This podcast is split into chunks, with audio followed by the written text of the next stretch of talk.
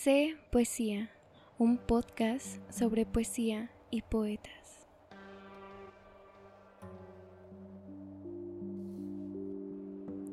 Poema de Alaí de Fopa. Toda la vida buscando palabras propias, sinceras, nuevas, olvidadas, limpias, para decir, sin decirlo, un secreto que lastima, para dejar que sangre la herida, para consuelo de no hacer lo que no se puede hacer.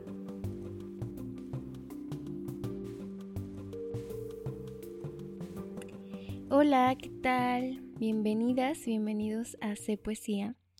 Gracias por unirse a este espacio de poesía, mujeres y Latinoamérica. Hace unos días, un gran amigo, Ulises, me dijo, Oye, pero ¿cómo llegamos a hacer poesía? Él creía que el podcast iba de eso. Así que me inspiré un poco y escribí esto. Para convertirnos en poesía, paso número uno. Ve en ti la belleza. Paso 2. Hazle un verso a lo que no te gusta tanto de ti. Paso 3. Inventa un poema que nada tenga que ver contigo y luego reflexiona por qué escribiste eso y por qué no tiene nada que ver contigo si salió de ti. Lee poesía, recita poesía, susurra poesía, canta poesía, grítela, siéntela, recela poesía, guarda tus versos favoritos, atesóralos, que llega a tu corazón, por cuál canal ha llegado a tus entrañas. El canal del amor, la pasión, la herida interna, la desesperación. La poesía puede ser el orificio donde se visualizan las heridas, las intimidades, los secretos. Y tú eres poesía solo porque vives. Creo firmemente en que cuando uno escribe, Puedes escribir, escribir, escribir, vomitar lo que sientes, a veces es como un vómito y a veces no es lo que realmente queremos decir. Bueno, al menos a mí así me pasa, que escribo algo y puedo escribir una prosa de muchas páginas y de repente ya con lupa empiezo a revisar qué sí y qué no soy yo. pero es un, es un buen inicio para, para las personas que quieren empezar a escribir o, o que quieren empezar también a vivir la poesía. Em, yo eso es como lo que puedo recomendar que escriban, escriban, escriban, escriban y luego visualicen, reflexionen qué escribí, por qué lo escribí, porque esto sí es mío, esto sí es mío realmente, o quién me lo dijo, de dónde sale esto. Es revisar ese, em, es escrito para nosotros, porque nosotras y nosotros somos los que lo estamos escribiendo. Entonces, a la par es terapia, ¿no? Aquí Luis lo puede corroborar. Escribirlo, escribir, escribir y luego, ¿qué de mí con ese escrito? Y bueno, también un inicio puede ser leer a Alaí de Fopa, que es una de las poetas, bueno, la poeta de la cual les voy a hablar hoy. Ella Em, pues nace en Barcelona en 1914, pero la mayor parte de su vida la vivió en Guatemala y en México. En Guatemala nació su mamá y en 1954 se exilia a México junto con su esposo e hijos después del golpe de Estado en Guatemala. Por, claro, temas políticos. Ya sabemos que aquí en C Poesía nos encantan esos temas, entonces es muy interesante su vida. Espero que se queden todo el capítulo. Gracias.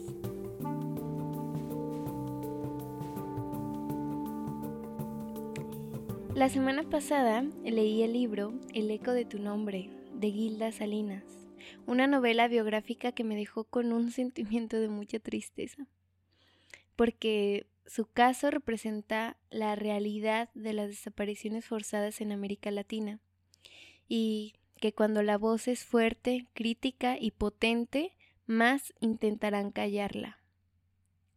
Este libro pues claro que habla sobre la vida de Alaí de Fopa. Em, aunque yo leí por primera vez de ella porque hice una pequeña investigación sobre revistas feministas, em, tenía la curiosidad de cómo había llegado el pensamiento feminista a México.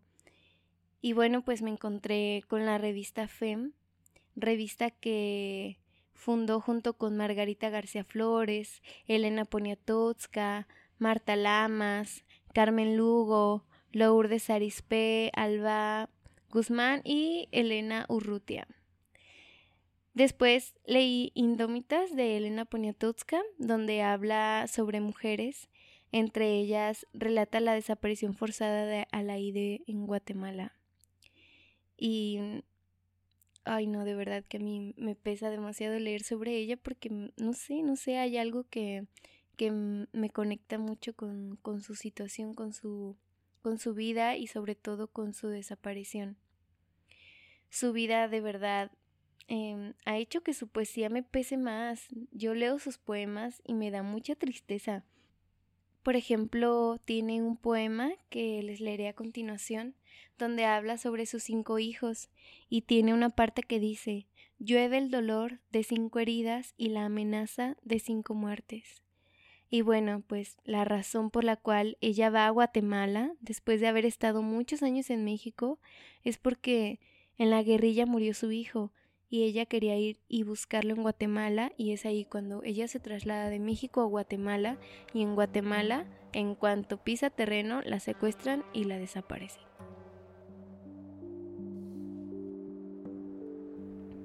Cinco hijos tengo de Alaí de Fopa. Cinco hijos tengo, cinco, como los dedos de mi mano, como mis cinco sentidos, como las cinco llagas son míos y no son míos. Cada día son más de ellos y ellos menos míos. Cinco hijos tengo, cinco caminos abiertos, cinco juventudes, cinco florecimientos. Y aunque llueve el dolor de cinco heridas y la amenaza de cinco muertes, crece mi vida todos los días.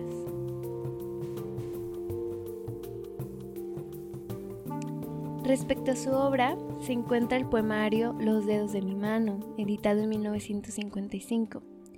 En 1965 publicó Guirnalda de Primavera, en 1970 Elogio a mi cuerpo y en 1979 Las palabras y el tiempo. También publicó La sin ventura y Aunque es de noche. No es tan fácil encontrar sus libros de poesía, incluso sus poemas no son tan difundidos en Internet. Em, yo de verdad busqué y busqué y busqué por Internet, me encontré algunos libros, pero eran libros como pues de segunda mano que ya, ya incluso los venden súper caros porque muchos tienen la firma de Alaide, entonces pues de ahí hacen su, su trueque, su ganancia. Em, sus finanzas más bien. Aquí en mi ciudad pues encontré en la biblioteca algunos números de la revista FEM donde se pueden leer las aportaciones de Alaide en forma de ensayo y a veces pues también aportaba poemas. Incluso encontré una página de archivos de la UNAM donde están algunos números digitalizados de la revista FEM. También en la página A Media Voz se encuentran algunos poemas del libro Elogio a mi cuerpo que por cierto son poemas que nacen porque una vez su hija Laura le preguntó el por qué siempre parecía doliente de algo. Y Alaide tuvo que pensarlo y le contestó del alma, estoy enferma del alma. Y la respuesta trajo consigo la cura. Empezó a verse con otros ojos, por lo cual le hizo un poema a cada parte de su cuerpo, para recordarse que tenía todo, se tenía ella sobre todo.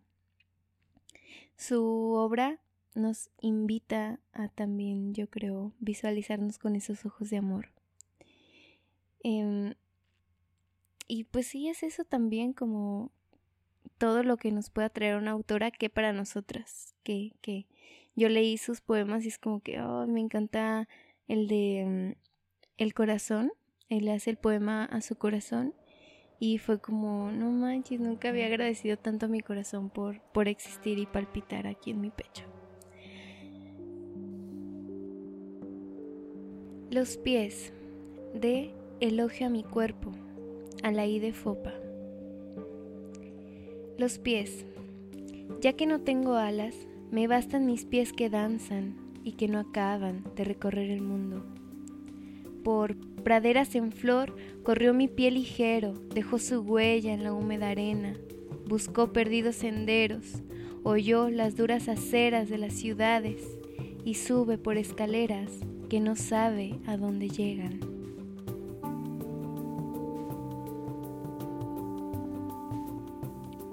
El corazón. Elogio a mi cuerpo por Alay de Fopa. El corazón. Dicen que es del tamaño de mi puño cerrado. Pequeño, entonces, pero basta para poner en marcha todo esto. Es un obrero que trabaja bien, aunque anhele el descanso, y es un prisionero que espera vagamente escaparse.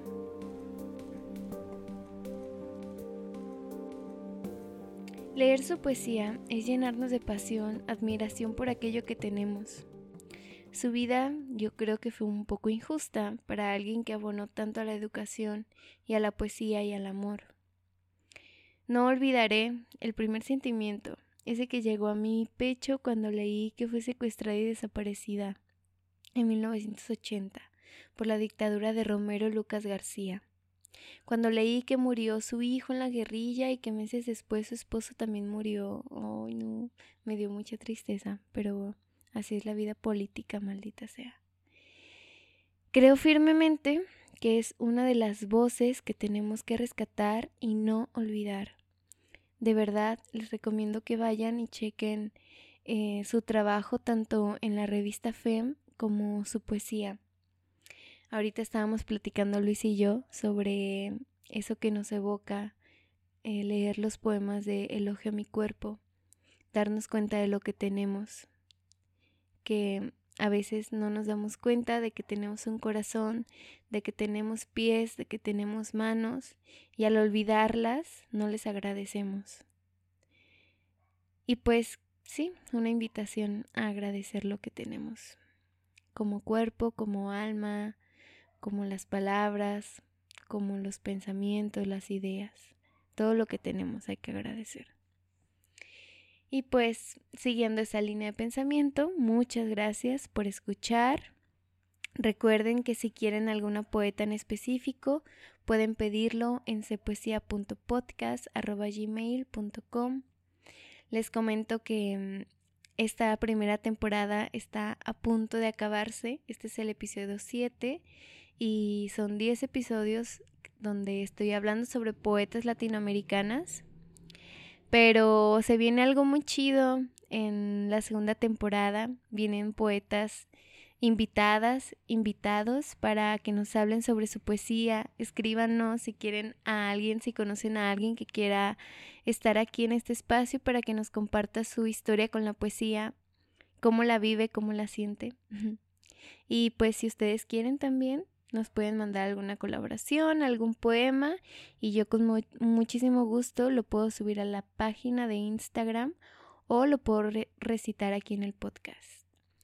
Muchas gracias, espero tengan un excelente jueves. Luis desde aquí a mi lado les dice hola, los saluda y yo también les mando muchos besos, muchas gracias por escuchar, les mando muchos saludos a todas y todos los que nos escuchan y agradecerles que la semana pasada que no subí un podcast el jueves, personas me preguntaron y les conté pues que estaba enfermita y que mm, por eso no subí podcast. Pero gracias por estar al pendiente. Les amo con todo mi corazón. Besos, bye.